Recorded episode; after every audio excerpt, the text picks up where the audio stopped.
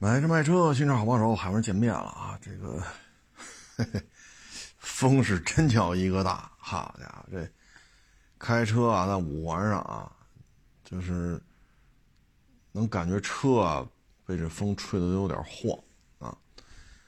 嗯，所以这两天这个风啊，像咱这头发长的也挺烦啊，好不容易烫个头，风一吹，发型都吹乱了。但是这么强劲的这个大风啊，好处就是蓝天白云啊。你要是在屋里边往外看，觉得哎挺透亮的啊。嗯，现在这个疫情也控制住了啊，到店量也确实在增加啊。嗨，其实说白了就是聊天呗啊。嗯，我们在做二手车的时候吧，就是。特别是最近啊，最近这一年，我们觉得一个特别有意思的现象，你比如说去年我们是是一霸道啊，这霸道呢是一网友来要买啊，我们说最低就到三十三了，要您就要吧，不要就没办法。结果这砍就得三十二万五给他，不卖了这车啊，不卖了。然后呢聊聊聊。啊，我说这也卖不了。后来呢，过两天来一同行，啊，人家三十三万五批走了。然后呢，这个网友呢过两天又找我了，我说都卖了，他多少钱卖的？我说批发价三十三万五。然后他一听，不可能吧？你这是跟我这置气呢吗？我说我投这么多钱开个店，为了跟你一个人置气，我操！哎呀，我是闲的吧？啊，这世界上还有跟钱过不去的呢。我说你看看我们这转账记录，三十三万五，这车拉人那儿去了，摆人家展厅里边，看到吗？三十三万五人批走了，人这车过了有不到一个月，人就卖了，啊！像这种事儿吧，我们觉得最近一年特特别多，啊，特别多。就是你给他一个低价，老来聊来，啊，一聊聊俩钟头三，给你个低价，还不行，还在我降，那卖不了了。然后人同行拿的价格都比给他的高，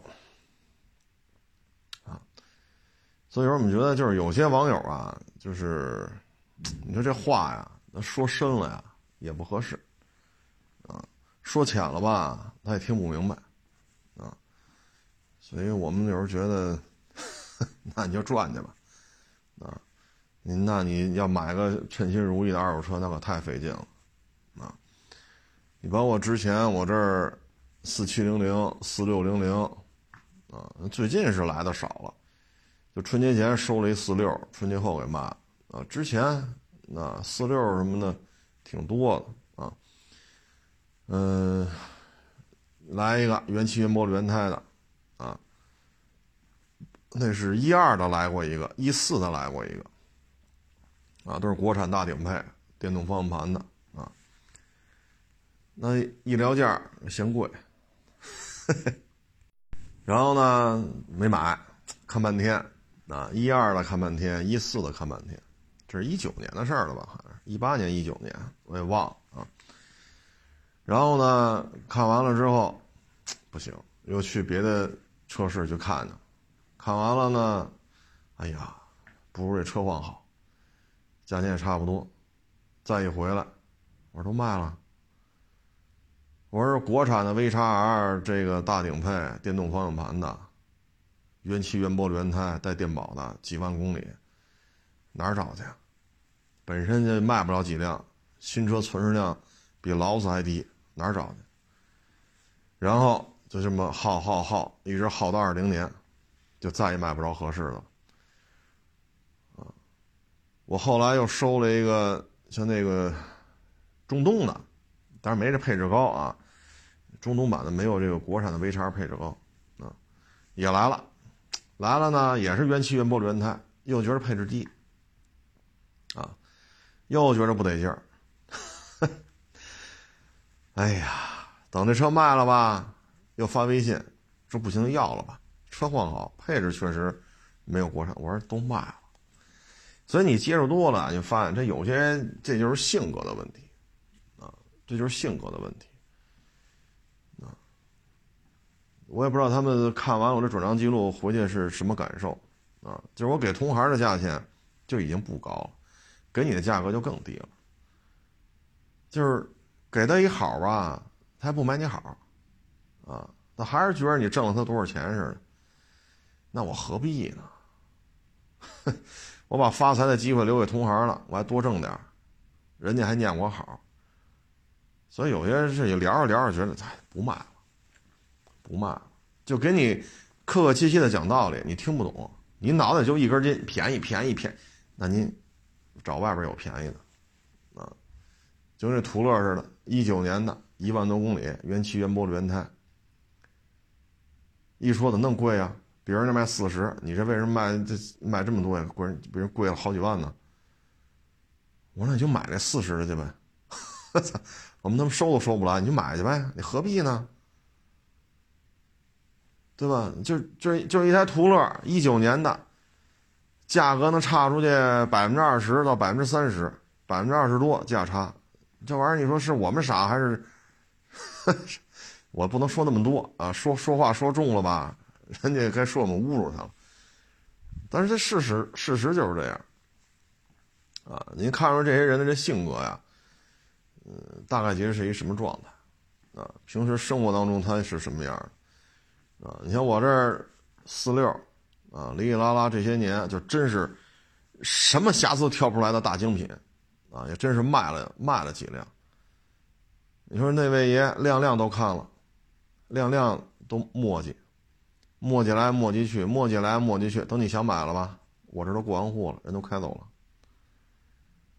啊，一八年跺脚丫子，一九年拍大腿，二零年来了还是唉声叹气。那你让我们说什么好啊？你今年今年这四六你就买不起了，咱不是说挤的谁啊，今年四六价格你就接受不了了。啊，为什么呢？这。涨价了，过去四六七十多新车，新车七十多，现在四六一百，四六要卖到一百万，七十多七十多没有。啊，所以就有人觉得，就你特别客气的跟他说啊，你说我们这车报价不高，包括昨儿吧，还来一个买我这车，我说啊，我这车已经比别人报价低了八千到一万。你愿意比你就比，他自己搜哦，确实啊，别人低了八千到一万，那也得给我降三万吧？我说凭什么呀？我敢保原漆原玻璃原胎，谁敢保？我连前后杠都保你是原漆了，车况有问题吗？没问题，啊，车况好，别人报价低了八千到一万，完了还得再砍下三万去。您这是成年人吗？这个饶了车况好，价格还得低，因为你是我粉丝，我有时候都懒得懒得跟你，因为打嘴仗你也打不过我，对吧？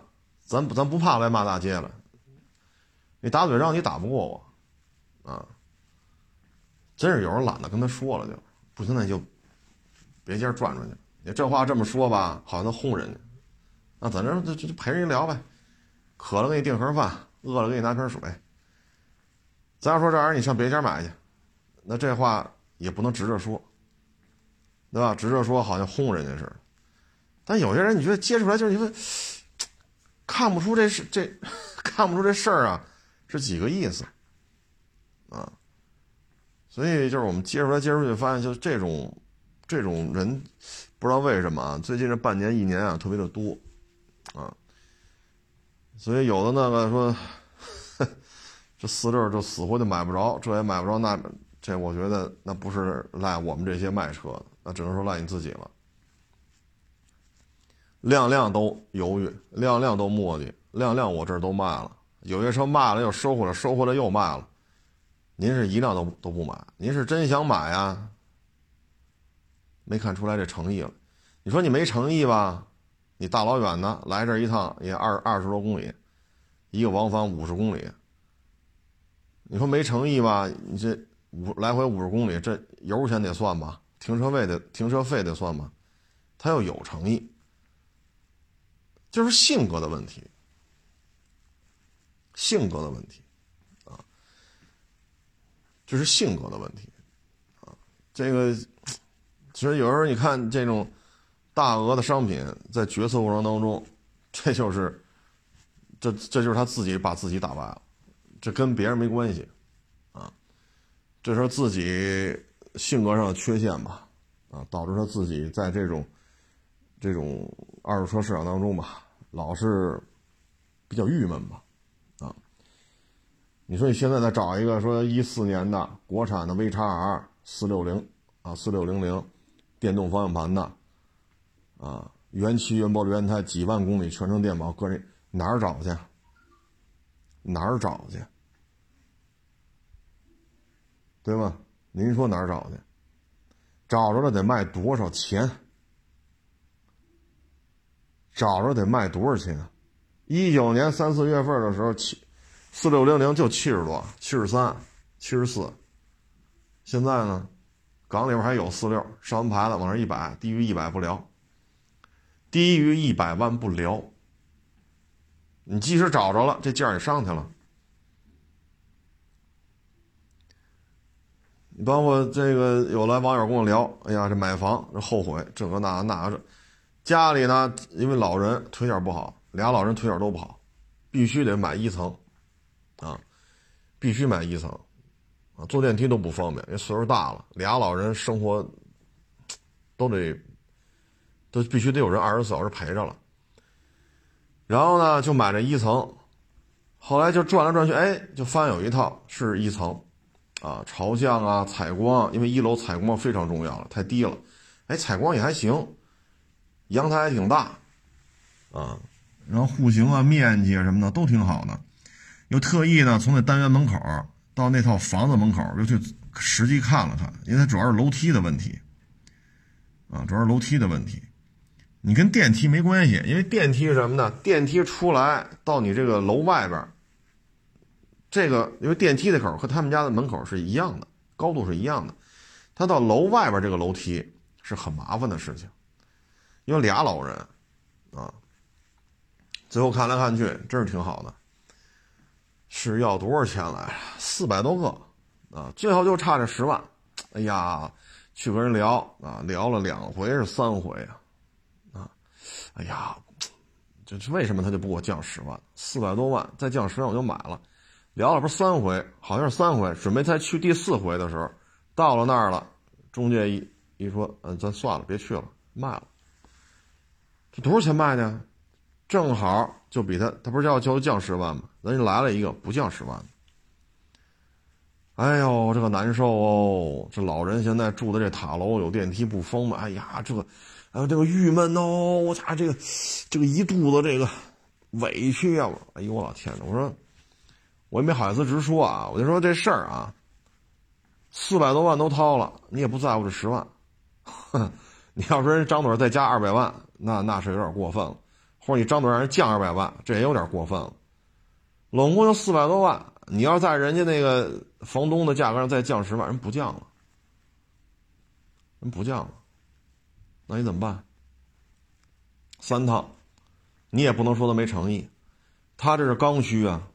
亲爹亲妈呀，没办法，岁数大了，你就得找那个从房屋门口，因为房屋门口、电梯门口一层的话，它是高度是一样的，到楼外边这一块是很麻烦的，还得朝向得好，一楼还得带一大阳台，这样晒被窝什么方便，老人在屋里晒太阳也方便，拿轮椅推出来他也方便，唉，所以说就可难受了，难受得两仨月了，我说这。唉，我说不就十万块钱吗？四百多万都掏了。我说您开这车还四十多万、五十万呢。我说您不差这十万呢，是不是？您这车四十多万买了，办完了过五十，您这房子也四百多，然后您不差这十万，不行，去三回人都不降，不降，别人买走了，再找这么合适的不好找了。唉，所以有些时候吧，这就是什么呀？这都是自己的问题导致的，啊，那就是就是一个性格当中的问题，啊，你像那个霸道，给你三十三，对吧？给你这面子了，你不要，还非得三十二万五，哎呦，我当时觉得，你说我跟你聊天，你是你是过瘾呢，还是怎么着？我没好意思直说。就客气陪着吧，你要饿了给你叫一盒饭，渴了给你拿瓶水。俩仨钟头走了，再来我说卖了，三十二三三十三十二万五我不卖你，三十三你不要，三十三万五批发了，把人家弄回摆了不到一个月吧，人家也卖了，你让我们说什么好？所以就是。这我们我们觉得，反正这就是你这种抉择判断能力确实是有问题。包括他买四六的，啊，一八一九二零，今年没来啊，就这就这三年，这么多辆四六，原漆原玻璃原胎的，公里数也很小的，这么多辆你都错过了，你说你赖谁？你说赖我吗？我这一辆都没留着，全卖出去了。有的是卖了又收着，收着又卖出去了。那你说怎么弄？你让我说什么好？你现在再来买四六，到二二一年了，这四六的价格怎么聊？您说是不是这道理？你原来聊新车七十三、七十四、七十五，这新车价就七十多，跟这砸着。那现在新车价一百，我们也不知道说什么好了啊！所以这就是有时候人接触多了，你能看出性格当中是有问题的啊。有些人要买了一个二手车啊，真的是，哎呀，对于他来讲可能是一个历练吧，就是人生性格当中的历练啊。这种历练说什么好呢？可能这三年都买没买着，这也是一种历练。啊。唉，包括前两天他们说那个小孩干了五六年，啊，在四 S 店每个月就三千五，名校毕业，汽车相关专业，现在实在不行了，单位效益实在三千五都保不住了，这说要要再再找工作，我觉得这也是家里边性格，就家里边父母在这方面是有问题的。名校毕业，汽车相关专业，一月就挣三千五，这爹妈不过问这事儿吗？那你要说我们家里不差钱，那你就让孩子玩去呗，对吧？奔驰大 G、法拉利，是不是？大揽胜、埃尔法、兰博、阿斯顿马丁买，您又没富裕到这份儿上，家里也没有这么富裕。你看着穿着打扮啊，一问家里这点情况，也不是那么富裕。那你说你这你这父母对于孩子来讲，唉，你说钱往前倒五六年啊，你说一九年、二零年这确实是差点，一九年就比较明显的感觉了，行情就变差了，二零年就彻底歇菜了。那你之前呢？你但凡要想走到一线去做销售，你也不可能。那会儿随便摆俩车都挣钱，只要不是大傻子啊，只要不是一大傻子在盯摊儿只要别天天骂大街打架去，只要你能正常跟人沟通，都能挣钱，都能开张，随便摆点啥都能卖出去。车市里就是这样，对吧？头几年就是这么火，那你干那个也不也不至于是月月三千五啊，要么你就上后边，机修。您这有这技术的这种技术底蕴呢？您名校汽车相关专业，你这后边做从机修工做起，你干四年干五年，你也不可能三千五一个月呀。您说是不是？那你现在了，你说你会卖车吗？不会，会修车吗？也不会。那你说讲个悬挂、摆臂、拉杆、竖拉杆、横拉杆。啊，这个拉杆应该做做多粗，用什么材质？这个这根拉杆的压强是多少多少，什么这个那，说的可明白了。你这你不能说人不懂吧？人比我说的都明白。但是你没有动手能力啊！你要在车间里干五年，你那了不得了。这样的孩子要是说干机修干五年了不得了，理论实践那都是相当厉害的。可是你说你这五年干什么了？我看这孩子我都觉得，我说不是孩子的事，孩子小，你大学毕业才多大呀？这应该就是爹妈的问题了。你你看这孩子穿着打扮呀。一聊啊，家里边这些情况，不是那种说北京俩四合院仨别墅七八套楼房是吧？这每个月光收房租能收个五六万的主，他不是这样。所以这个我有时候觉得这就是性格的问题了，啊，这这这这这这就是父母性格的问题了，直接导致这孩子，唉，可惜了呀。名校啊，真是可惜了。你看这说的这个名校啊，哎呀，我的感觉就是什么呢？大小是大小，社会上打拼呐，这，这是另外一回事儿啊。当然了，你说这个说初中都没毕业，然后就什么上市公司老总白手起家，身价几个亿，这种事儿啊，到了现在这种。这个年代啊，就已经越来越不好，不好再出现这种情况啊。嗯，因为这社会进化到今天了嘛，啊，你看苏宁电器啊，你最近也是大量的这种负面新闻啊，像苏宁那个足球队，从拿中超冠军到宣布解散，七十八天，好像是七十八天。这在咱们国家足球史上，这没有人这这么玩过，这就是什么呢？时代不一样了，啊，时代不一样。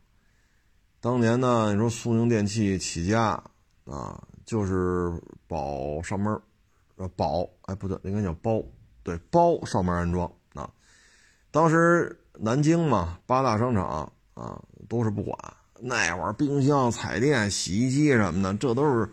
紧俏货呀，啊，还管你上门安装，还管你运，想什么呢？交完钱有东西就不错了，去自己搬走。当时苏宁电器承诺的就是包运到家门，包安装到位。啊，那个年代吧，啊，没有人提供这种服务，但是苏宁电器做到了，所以迅速就做起来了，很快营业额就过亿了。以至于南京八大商场要开联席会议嘛，要对苏宁电器要怎么怎么着，然后就就这个那个那个这个就迅速就做起来了，然后跟国美啊进行这种肉搏战啊，但是呢，在向线上转转化、线下向线上转化的过程当中，苏宁这边还是比较被动吧，啊，像现在的淘宝啊、京东啊，可以说。他们的轻资产，啊，你像他们在南京租那个门脸房，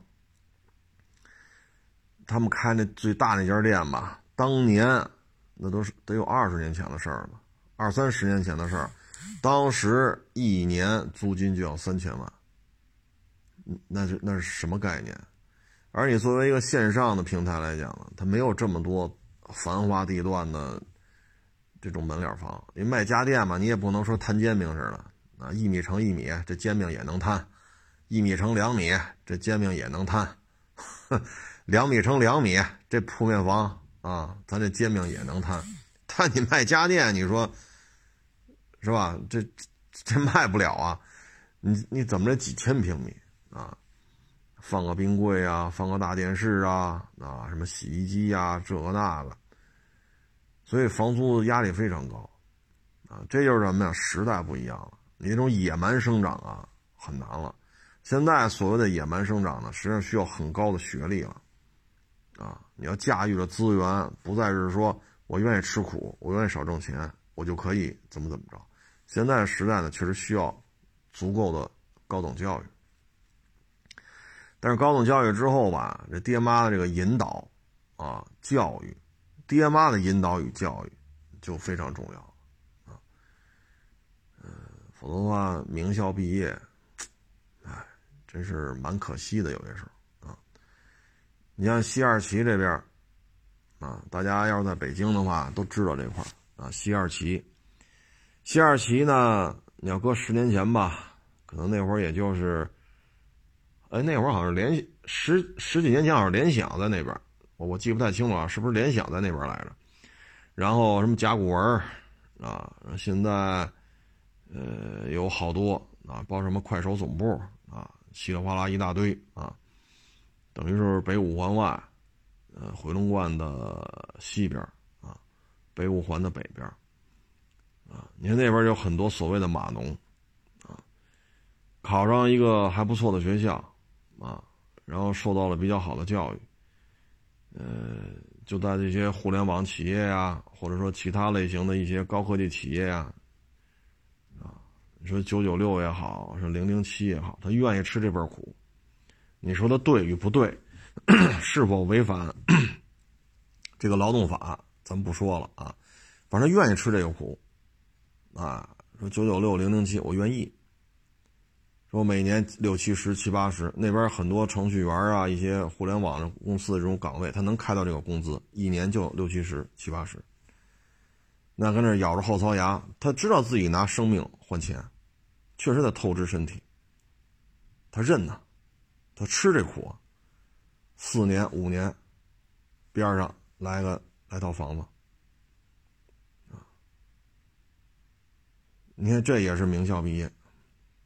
那你去四 S 店三千五一个月，你也干五六年，你也名校毕业。你说这俩结局一样吗？确实啊，您这不加班不加点啊，到点来到点走，也没有那么高的考核，什么 KPI 啊，什么 CPI 这个那哪个这个，没有，很轻松，绝对不让你掉头发，绝对不让你加班熬夜，多好，好吧，哎。结局又怎样呢？人一年六七十、七八十，人咬着后槽牙，啊，人扛个四五年、五六年，人最起码有个几百万，愿意在北京干，人边上回龙观，这几百万最起码能买套小房子吧？是不是？几万、几万、几万块钱一平米，人能买个小房子吗？咱别说说大别野、大四合院了，咱就说买个七八十平的够不够啊？买个一百平的，也大差不差吧，大不了带点说不想在北京干了，太累了，二十七八了，二十八九了，我拿这几百万回老家，可不可以啊？对吧？很多城市，它的房价不像北上广深这么贵，人那儿可能一两万一平就是学区房了，人拿着几百万回家，学区房也买了，积蓄也有点不也挺好？所以有些时候该吃苦呢，也得吃苦；该拼搏的时候呢，也得拼搏。所以有时候这个名校啊是名校，父母的这种、这种、这种跟孩子的沟通，我觉得也是蛮重要。要不然你说人呐，他有几个五六年呢？是不是？人有几个五六年？你自己这儿稍微一糊里糊涂的。五六年，好家伙，这就这就过去了。时间是买不回来的，老了就是老了，啊，所以这眼前啊，这些年轻人过来过去的，有人觉得真是，自己一不留神，真的就把自己耽误了，啊，你看人家，假如说在那边大厂几个大厂。九九六零零七，我咬着后槽牙盯着，我二十二也好，二十三也好，我豁出去了。我除了年轻，除了一个大学学点东西，啥也没有，家里也指不上了。把我从大学供出来，也给不了什么了。可能家里再提供个三五十万呢，娶媳妇买房能赞助我三五十万、五六十万，也就这样了。那行，干吧。啊，包括有时候找我这样卖车的啊。找我买车的，你一聊，很多时候他也是这样。他们大学毕业之后参加这些公司，有的赶上被收购了，啊，比如人家咔给这公司一个亿作价一个亿打过钱来了，那你作为这公司的元老，那你可能就分到一部分钱，人家创始人人可能这一个亿人可能拿大头，那您这是小员工，您不能拿拿拿一个亿都归你，人可能给你三百万，对吧？可能给你四百万，然后每年挣着三五十万，那这一下也有几百万了。啊，人买房买完房剩点钱买个车。有的时候我去西二旗那边收车，这就是嘛。一聊，啊，也是特别的累，在这些大厂工作嘛，啊，恨不得晚上九点多才下班。因为我有一次去那地库收车去嘛，就是这点去的。我说这么老晚呢？啊，他说加班。然后一看，好家伙，这仨车位这车都是你的啊！我说停车费多高？嗨，仨车位我都买了。现在那车位好像三十多一个，按今儿来看，那仨车位得一百一到一百二了，一百二到不了，一百一是多，买这仨车位。那大概是两两三年前的事儿了，我去他那收车，那会儿还便宜点，可能不到三十，那这仨车位也得七八十个，啊，一聊也是，啊，大学毕业在这干，啊，赶上运气不错啊，这公司然后。被收购吧，然后各种方式，最后怎么着上市吧？最后一到手，一千多万，买套大房子，剩下钱买车位，然后每个月还有七八十的这种，啊，每年还有七八十的薪资买车，买车啊，唉，所以北京呢，能够实现你的梦想。啊但是有些时候真是勤奋呀，得勤奋到点儿上，啊，不勤奋到点儿上，名校毕业确实有些时候这事儿啊，这个结局啊，也是，你说我这也是，我这个，哎呀，我跟他聊完了，我这心里也是，哎呀，说不出来这个滋味，啊，真是挺可惜的，这这这个孩子啊，这个昨天呢发了一个小视频，啊，就是法系车也减配。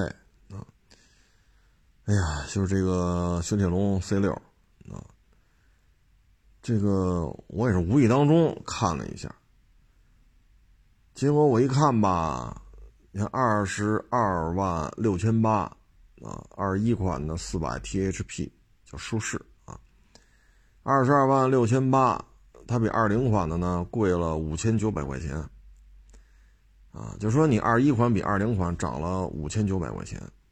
但是呢，配置减了很多啊，车头车头的驻车雷达没有了，LED 大灯改成卤素的了，前排的隔音玻璃也给删删除掉了，就是普通玻璃，侧气帘没有了，真皮座椅改成仿皮，副驾驶改成手动了，原来是电动的，啊，导航也没有了，全液全液晶仪表盘改成机械指针的了。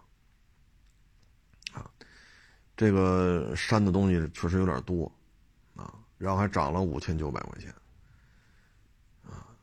然后我还试图去找一些二一款雪铁龙 C 六的官方图片，在东风雪铁龙官网上没有这个机械指针式仪表的图片，它还是液晶仪表盘的这个图片，然后我又去了几大汽车的这个平媒体的官网，啊，汽车媒体的官网。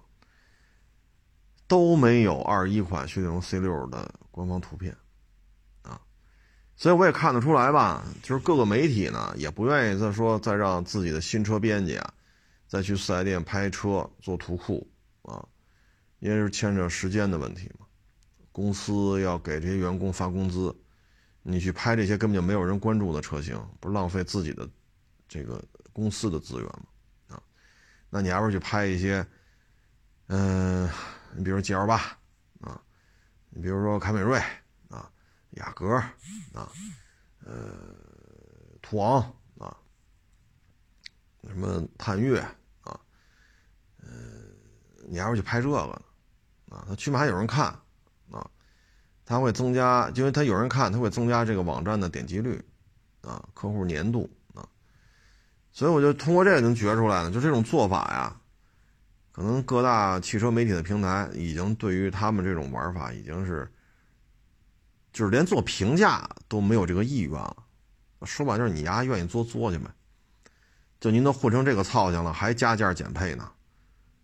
减配减的也忒多了，这个啊，隔音玻璃前排隔音玻璃改成普通的，LED 改成卤素的，车头驻车雷达取消了啊，全液晶仪表盘改成机械指针的了，真皮座椅改成仿皮的了，副驾驶由电动改成手动了，两个侧气帘给取消了啊，导航也没有了，车联网也没有了。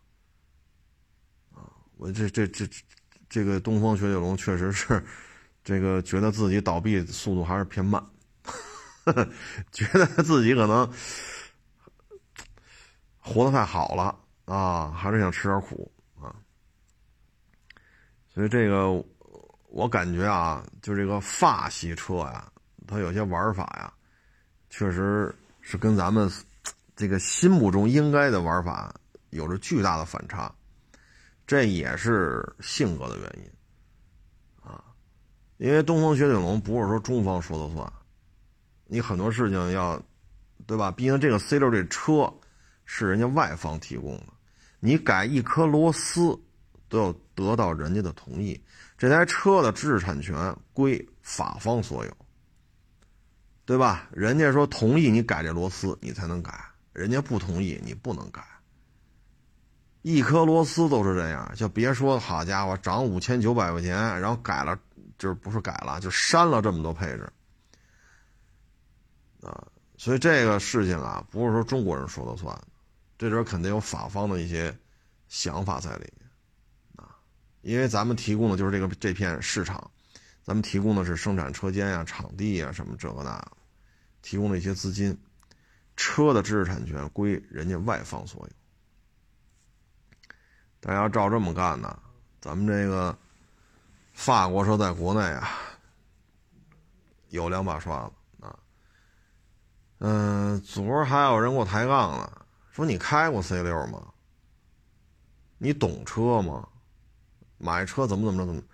哎呦老天呐！后来我再回复啊，我说 C 六啊，您看我这小视频里那个挂着海阔试车标牌的那些照片。那是 C 六在全国上市之前，我受厂家之邀请，在上市之前参加厂家举行的 C 六试驾活动。也就是说，您要是个普通消费者的话，您在四 S 店看到 C 六之前好几个月，我已经开着它，是跑山去，还是海边的公路啊，还是怎么着啊？我已经开过了。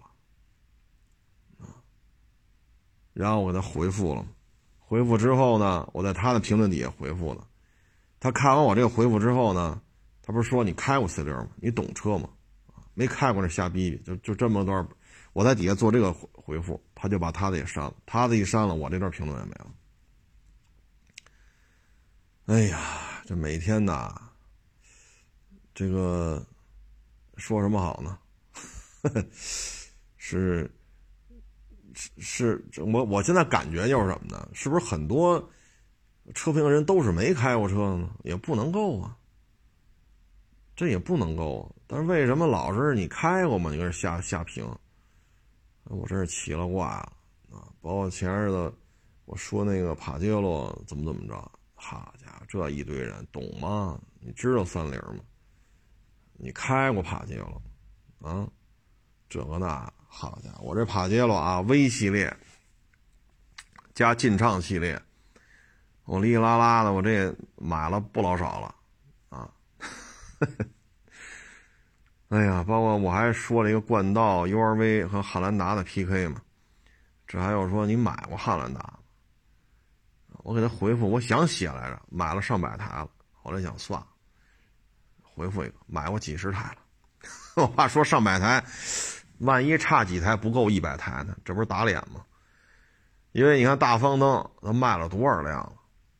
大方灯汉兰达我就卖了得有几十辆了。长条灯的二七三五也得卖了得有个十辆八辆了。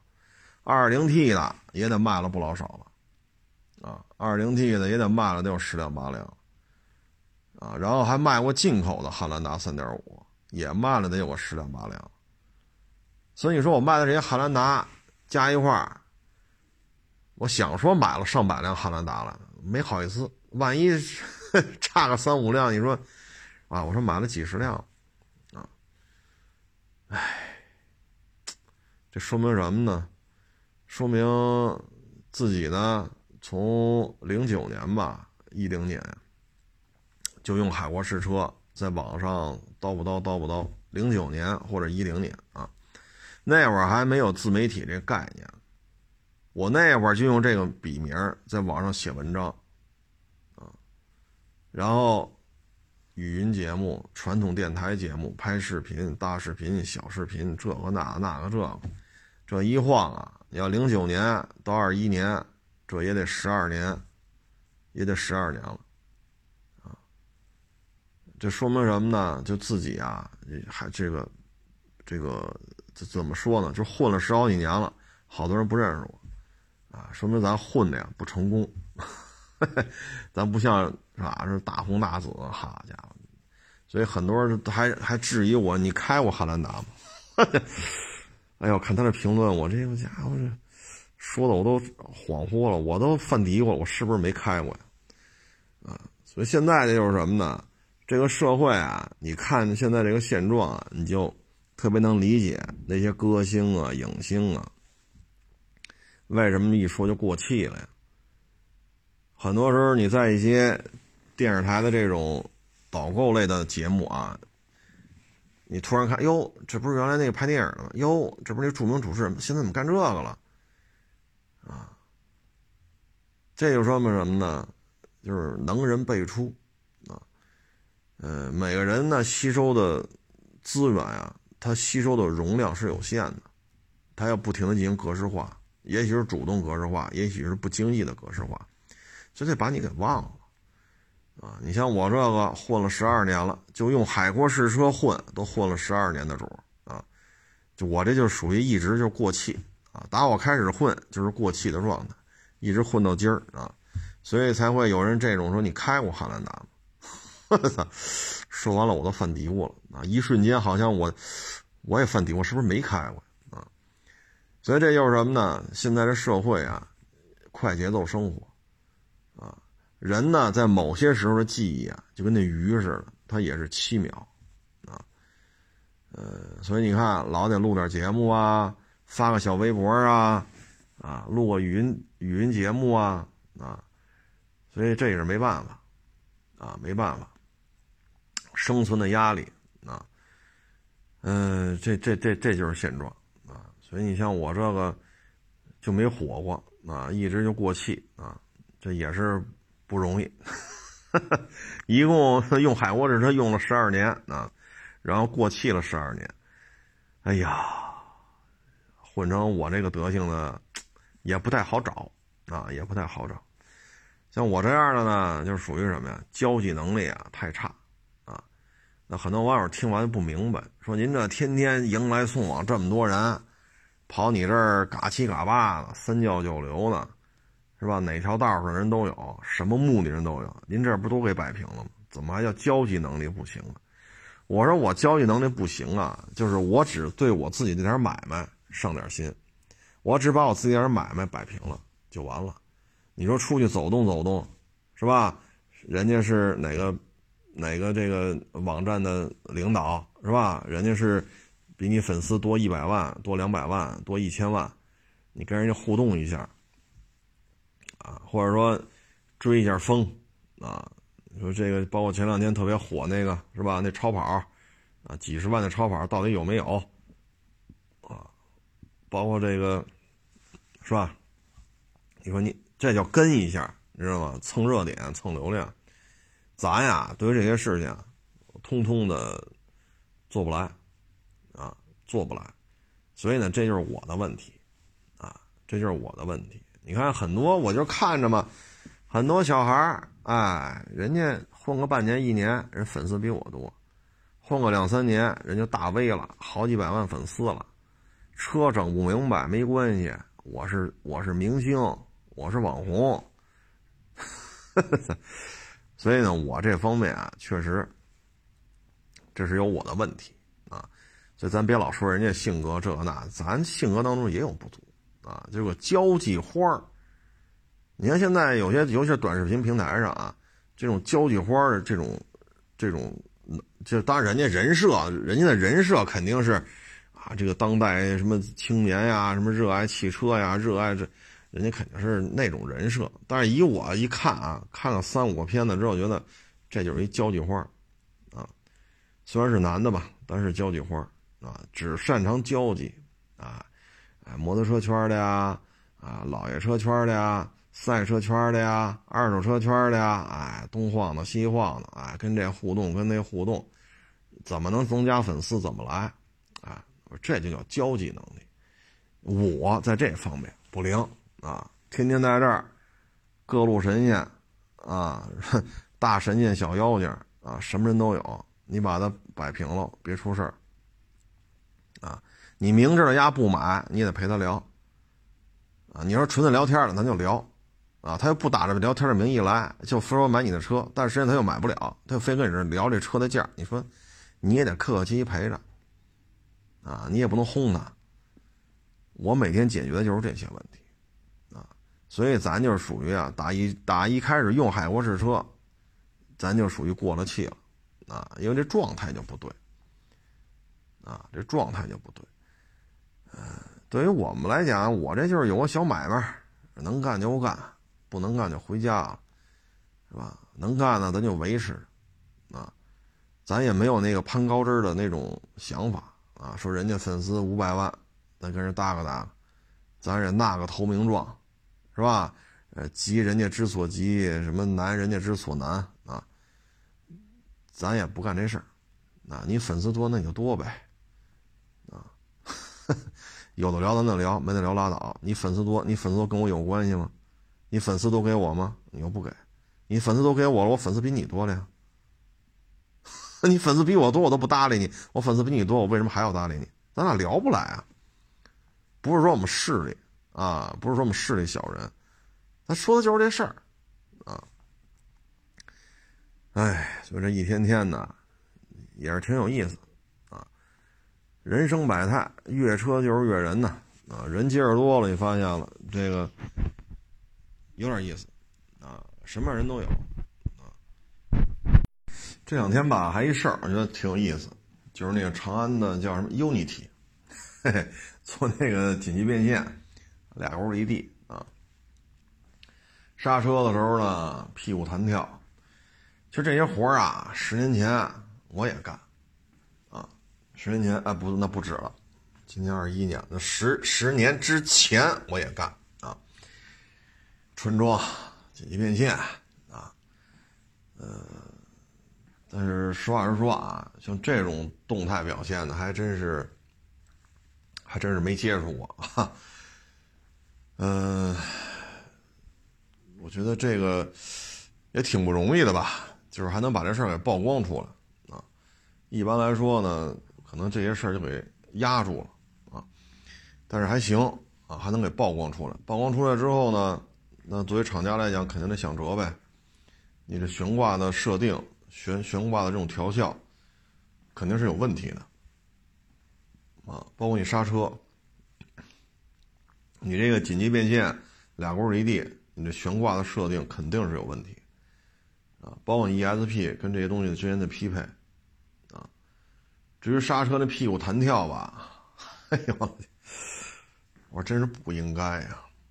啊，这长安这坐车也不是三年五年了呀，啊，但是怎么把这车，嗨，反正这个对于厂家来讲呢，肯定是负面影响比较多啊。一个轱离地吧还好，俩轱离地，俩轱离地吧，做一百到零，屁股有弹跳。我说这些个事儿同时出现啊，这确实有点过了。这个啊，现在又出那 UNI-K 啊，UNI-T、UNI-K。我说这你 UNI-T 那个悬挂，你这这这事儿你摆平了吗？你现在出 UNI-K，那 UNI-K 会不会也这样啊？啊，这个你说日常生活当中啊，这种 紧急的这个变线用处大不大？它呢不可能，大家开车都这么开，啊，你身体受不了，因为它长时间这么开啊，对你体能消耗还是比较大的。呃，它的这个用途呢，就是当你开车的时候，前面有突发情况了，比如说啊，在五环不堵车的时候，五环上不是所有的路段都有路灯的，它有些路段照明就很差。啊，我原来就遇过这问题，就突然你发现前面一袋沙子，那你开的是轿车，这明摆着过不去，啪一打轮，啪再修正回来。这就叫紧急变线，啊，这叫紧急变线。当时那是多少年前了呀？十年前了。那会儿东南凌帅吧，那会儿还是热销车型呢，啊，一个月卖了大几千台呢。当时开的是那个，啊，开那个在五环上跑，天也黑了，突然发现有一袋沙子，啪一打，啪的一修正。你看啊，东南凌帅这底子啊，其实就是九十年代末的那一版的，叫当时这车叫三菱枪骑兵，啊，卖的二十大、二十六、二十八呀，啊，三菱枪骑兵，啊，后来叫三菱 Lancer，啊，然后呢，到了本世纪初呢，东南又给个叫东南凌帅。啊然后有挂三菱标的，有不挂三菱标的啊，这这当然这就是那就是内部的问题了啊，就是这个车型，它的操控性底子还是相当不错，你说这个就是一些突发情况。当然了，这还有一个问题就是什么呢？就是您平时您得在专业场地上您开过，什么叫紧急变线？你实打实去开，你别光跟这叨叨，紧急变线应该这样，应该那样，怎么把这装的说的头头是道？好，开过吗？没有。那也是白搭，我觉得呢，就是大家呀，如果有这条件呢，最好是参加一些这方面的这种体验。它对于你 在平时日常生活当中遇到一些突发情况的时候，它能够让你规避掉很多风险啊，因为你知道这种一些驾驶的手法啊，这样对于日常行驶来讲，应对突发情况是有好处的啊，是有好处的。嗯，包括跑操控圈。啊，包括穿桩啊，嗯，包括紧急变线，包括去刷刷圈速，这一圈一分多少，两分多少啊，在计时呢。这个呢，对于日常驾驶的这种呃减少风险还是有意义的啊。但是现在吧，可能咱们这边对这事儿，也可能最近厂家都没钱了。头些年吧，厂家还愿意举行这种驾控会。现在吧，厂家可能没钱了，很多品牌不举行了，啊，还愿意租一个专业赛车场，请一帮教练，拿一堆车来，然后备上很多轮胎跑去吧。有，但是少了啊。如果大家有机会呢，可以去体验一下。我觉得这种提高安全驾驶的这种培训啊是有好处的啊。再一个呢，就是摩托车，摩托车呢。是昨是是，反正就这两天吧。有一网友给我发一段视频，说呀，这是日本，说这段视频是日本的啊，呃，是那个是一个驾校的一个什么训练，大概啊，大概也就是三四个篮球场这么大啊，或者半个足球场这么大啊，然后放了很多的装桶。啊那个哥们儿呢？骑什么车呀？本田十三姨。本田十三姨是谁呀？本田 CB 幺三零零，一千三百毫升四缸机。按理说啊，这种公升级的都得干到二百匹马力，甚至二百多马力。本田十三姨就一百多一点儿，啊，所以这个发动机啊，真不是说它奔着跑多快啊，这车是极其的耐用。因为轻化程度特别的低，我说的不是十三姨这车怎么牛逼，我说的是什么呢？人那哥们儿骑着这么大一个街车啊，十三姨街车啊，他不是带导流罩的，就是前面一大圆灯啊，他不是带导流罩的，没有啊，发动机是裸露的，上面一大油箱，前面一大圆灯就没了啊，就这么一个街车，他骑着大摩托在那练穿桩啊，按着桩筒一圈圈，大概也就是半个足半个足球场那么大。那装桶马的，哈的，你看他那十三姨骑的，啊，经常会出现膝盖都快接接触到地了，就膝盖离地面啊，看这样子啊，十公分，这么大一个公升级的街车，各位不是跑车啊，这么狭小的场地得这么绕，驾驶技术相当了得。咱们国家现在摩托车呀，这个分级现在一直没做，啊，我建议还是做一下。你看汽车啊。手动挡、自动挡，这是分开的吧？你要单独考，那就是自动挡的有，但你就不能开手动挡的车，对吧？然后我们那会儿啊，大货、大客、小，呃，那是什么小客是什么来着？我们那会儿都那那那个本儿啊，然后它是按照你准驾车型大小啊，而且呢，像大货，我们当时直接就能考。啊，我们当时就直接考大货。你要再增大大客，花一千块钱。嗯，过一年吧，就是你这驾照实习期结束，从你领驾照开始，实习期结束，你就可以去交一千块钱，你就能增驾大客。啊，当时驾照就这么几种，然后就是什么叉车呀，什么挖掘机呀、拖拉机呀，啊，剩下就是那些驾照了。可以说。上个世纪九十年代，这驾照已经分很多种了，啊，分很多种了。你到现在呢，驾照的分类啊就越来越细了，啊，因为我这驾照拿了二十多年了，这现在怎么分，我确实也不太清楚了。我只能说比那会儿更分的更细啊。嗯，种类繁多嘛，因为车的种类繁多。但是摩托车呢，现在就是没有这么复杂。我个人建议啊。原来咱节目中也说过，五菱里边都是京 A 啊，五菱五十毫升的就是蓝京 A，再往上就是蓝京 A，呃呃黄金 A 就是蓝金 A 呢，这是一个驾照，那你就考去吧，这纯粹是一代步车了，因为就五十毫升嘛，你也跑不快啊，车也大不了哪儿去，然后再往上不是黄金 A 了吗？那黄金 A 的那上限到二五零，啊，比如说二百五十毫升往下，这就是一个基础的教育。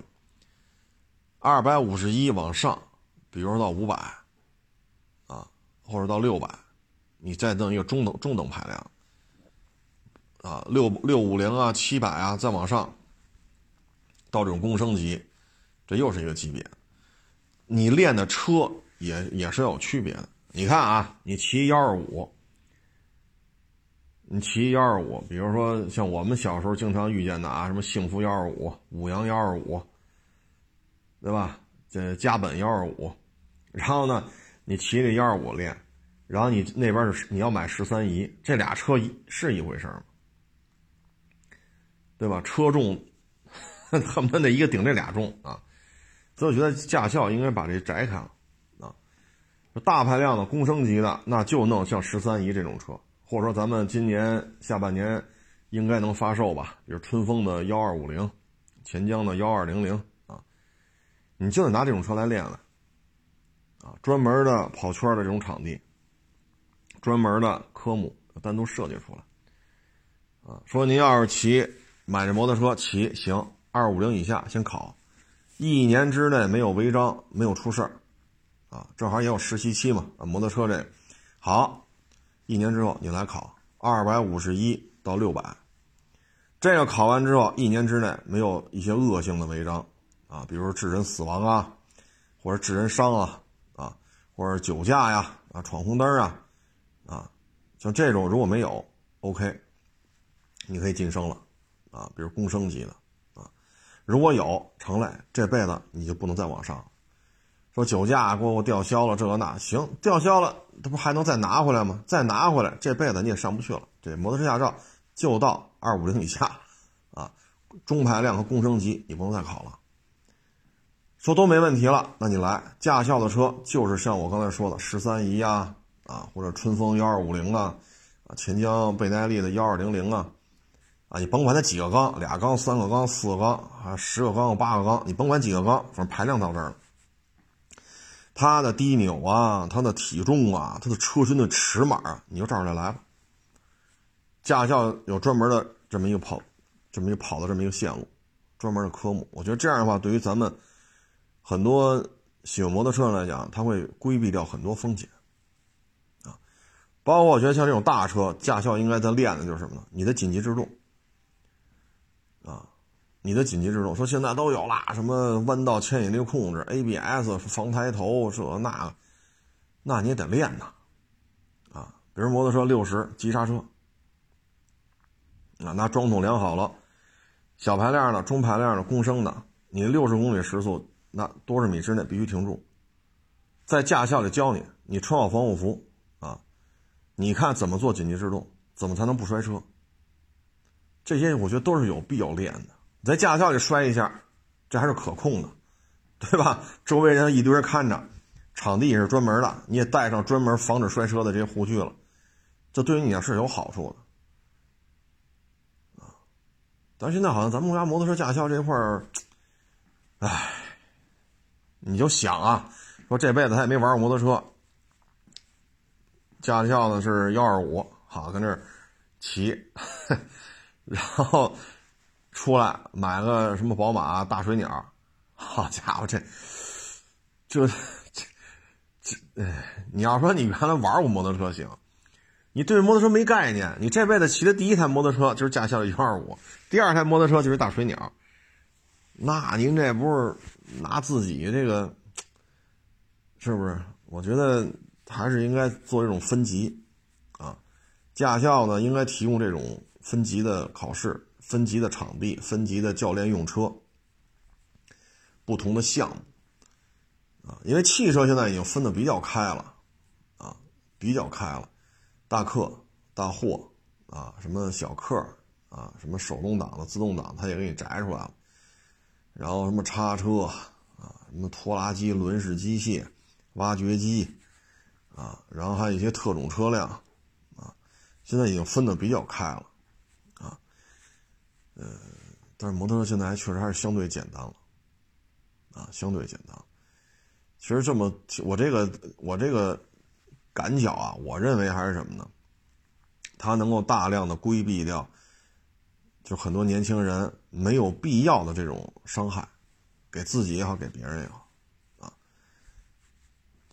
但是好像现在国内对摩托车这个，现在呼声最多的就是什么？第一，不要禁摩了；第二呢，能不能取消十三年报废？现在国内呼声最多是这两点啊。嗯，其实吧，我觉得摩托车啊，如果驾校分级啊，对于这种驾驶安全技术的培训越来越严格，让驾校出的人呢，他能够具备更丰富的这种驾驶经验。那其实会大大降低道路上的这种交通事故。如果负面东西少了，那正面的东西就会占据主动。正面的东西占据了主动，那对于摩托车管控也就会从禁、限、管变成了扶持、发展、放开。这是我个人的一点感受啊，感受。虽然这也二十年啊，不对，二十年、二十一年了啊，不摸这玩意儿了。但是九十年代的时候是特别喜欢这个，也骑了好几十种摩托车。嗯，确实喜欢这东西啊！希望咱这摩托车工业越做越好，国内的摩托车市场吧，越来越……呃，说什么好呢？越来越繁荣吧！啊，行了，这不多聊了啊！谢谢大家支持，谢谢大家捧场，欢迎关注我新浪微博“海阔试车手”微信号“海阔试车”。